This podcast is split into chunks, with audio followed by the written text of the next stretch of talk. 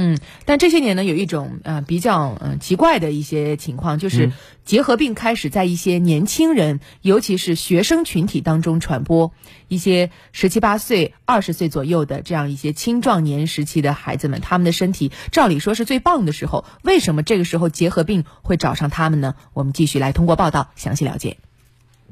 近年来，高校聚集性肺结核案例频发。二零二零年十月，江苏师范大学科文学院发生校园肺结核疫情。二零一九年年底，扬州大学瘦西湖校区也被证实多名学生患肺结核。二零一七年，湖南益阳桃江县第四中学发生群体性肺结核事件。二零一三年五月，中国石油大学青岛校区爆发肺结核疫情。学生呢，在一起这种上课，一起有时在这个宿舍在一起吃在一起啊，这个在上课在一起。如果有这种学生得结核，就很容易造成传播，这第一点。第二点呢，很多学校对通风呢不是很重很重视，通风不好就容易造成结核病传播。第三点就是我们这个学生呢，这种压学习压力还是非常大的，我想的也是。很有利于这种结核病传播的这种啊这种情况。在临床中，结核病患者还是以老年人居多，学生群体并不是中国肺结核病的高发人群。据二零一零年全国第五次结核病流行病学抽样调查报告，肺结核患病率随着年龄增加逐步增高，在七十五到七十九岁年龄组达到高峰，约为十万分之一千五百，是十五岁及以上人群活动性肺结核患病率十万分之四百五十九。的三倍。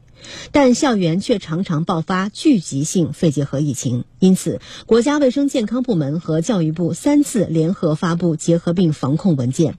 为打出学校结核病防治工作的组合拳。二零一八年七月，中国疾病预防控制中心也启动了学生肺结核单病例预警机制，要求各地结核病防治机构在收到预警信号后，二十四小时内初步核实患者的人群分类，在三个工作日内完。成个案调查，并向病例所在学校通报情况，按要求进行处置工作。